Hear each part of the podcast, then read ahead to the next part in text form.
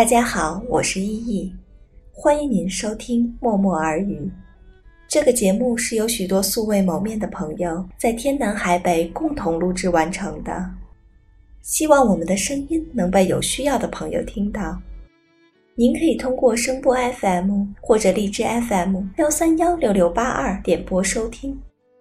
如果您也关注视力障碍群体，欢迎您通过专为视障朋友提供有声服务平台的声波网收听相关节目。同时，您也可以通过声波 FM 为视障朋友录制您自己的有声节目。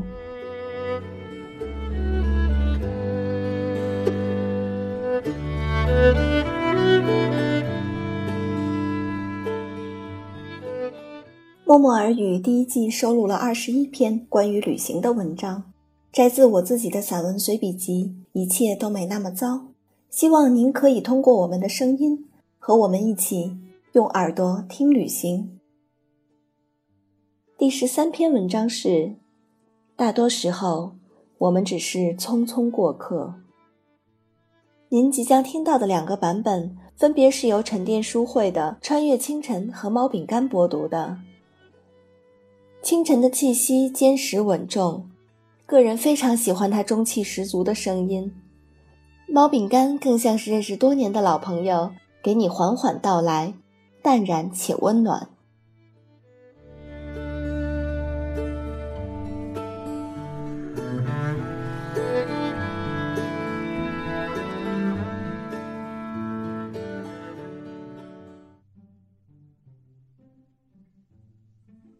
大多时候，我们只是匆匆过客，并不是很多人都熟悉斯特拉斯堡，经常听人提起的小法兰西。就在此地，听起来还算好听的绰号，其实是德国人为了贬损法国人而起的。事实上，大多数跟我同时代上学的人，肯定对这个城市有非常深刻的印象。所有学过最后一课这篇课文的中国学生，大概都会认为法语是这个世界上最美丽的语言。这里就是那个故事的发生地。也正是因为被德国占领了几十年，当地很多老人的法语还具有德国口音。文学的影响力不容小觑。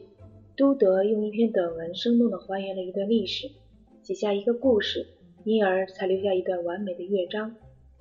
如果在法国南部的田间小路驱车，伴着阿莱琛姑娘的音乐，谁还会介意文学与艺术的界限？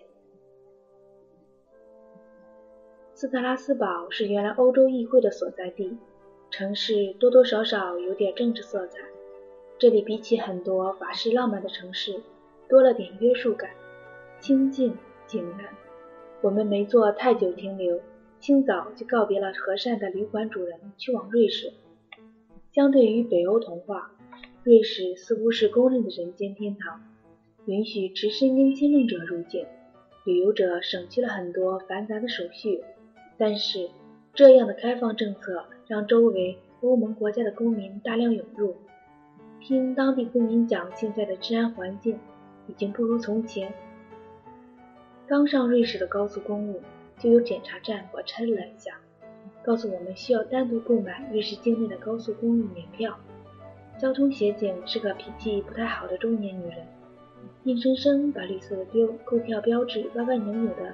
贴在车内的挡风玻璃上。父亲有着极仔细认真的性格，想接过来自己重新贴好。女人瞪着眼睛吼着不许。落脚巴塞尔，我们冒着雨看了看法德瑞的三国界碑。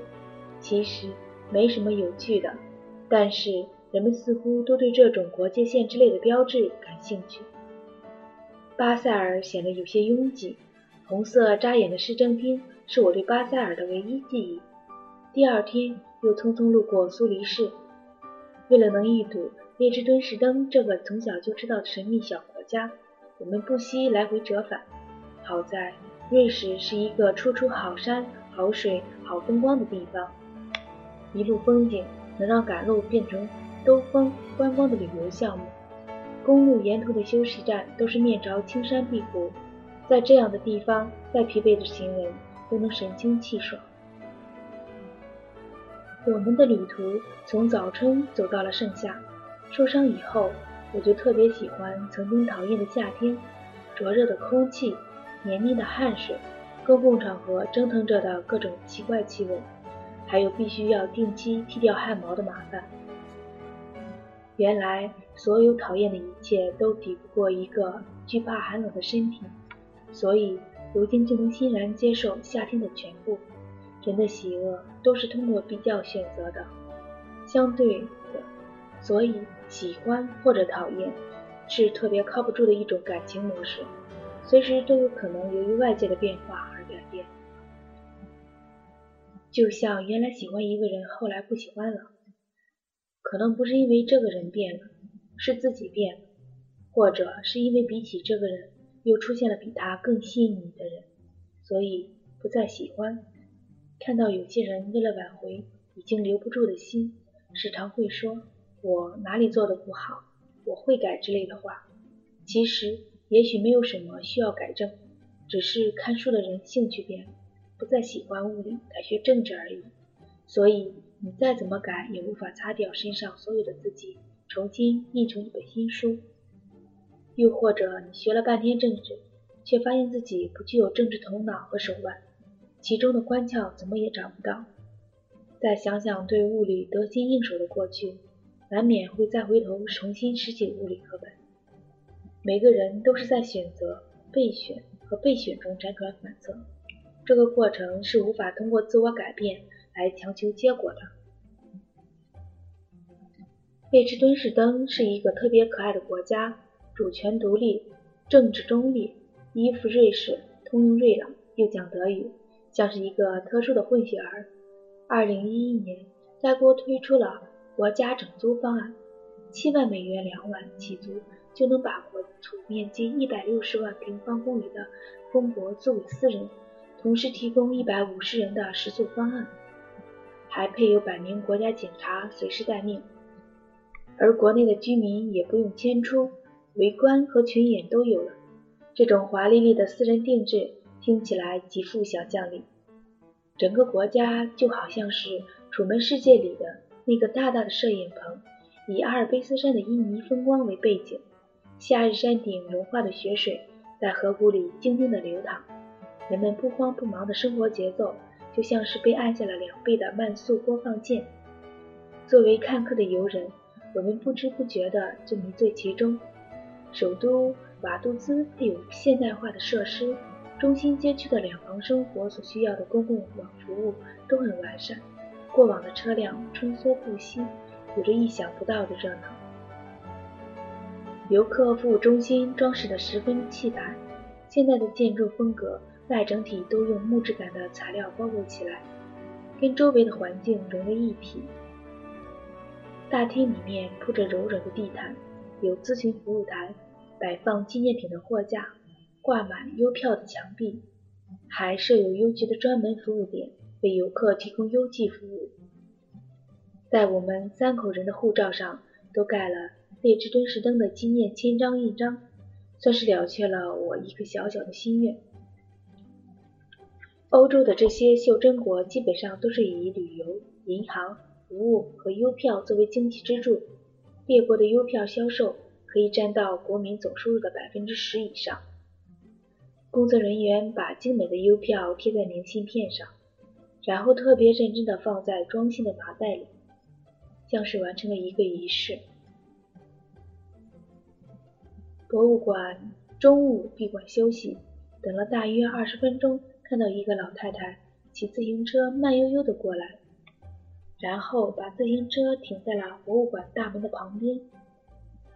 他看看我，意思让我稍等，自己先上楼去。我才惊讶地反应过来，他就是博物馆的工作人员。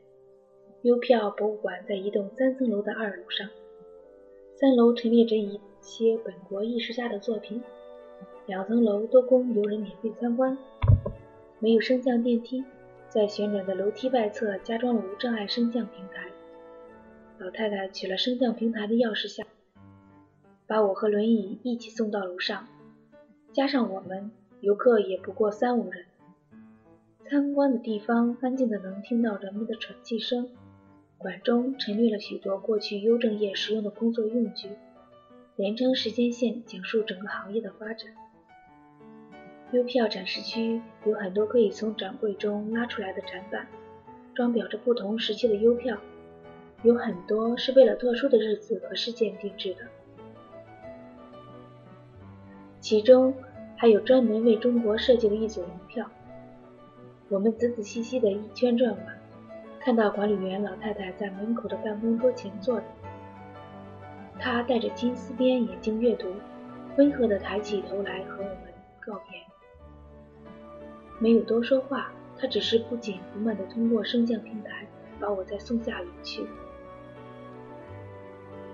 在列支敦实灯接触到的警察、旅游服务人员，还有当地的居民，给我们最深的感受就是他们好像从来不着急。这种不慌不忙不是散漫，而是一种为人处事的态度。每个人都很认真地听别人讲话，认真地做他们分内的工作，认真地稳稳地走路。这种踏实的感觉，在某些仓促慌乱的大城市已经几乎灭绝。我挑选了一版精致的邮票回去收藏，就如同把这里的细枝末节一同放进口袋。像是在海滩上拾贝壳，虽然带不走整个大海，但至少能让回忆多一丝气息。无论是对于人还是地方，大多时候我们都是匆匆过客。有些机缘短暂的，只能留下片段回忆，想想总是有点伤感。但是比起相聚，分别才是人间常态。有些离开，甚至慌忙的来不及告别，什么都不会带走，更不会留下痕迹。擅长告别的人是勇敢的，能好好的告别，才能了无牵挂的继续赶路。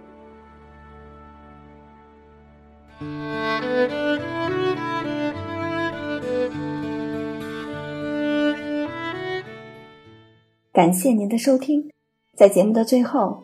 送上一首马友友演奏的大提琴曲《Showtriple》，回家的路很短。希望您拥有愉快的一天，祝您早安、午安或者晚安。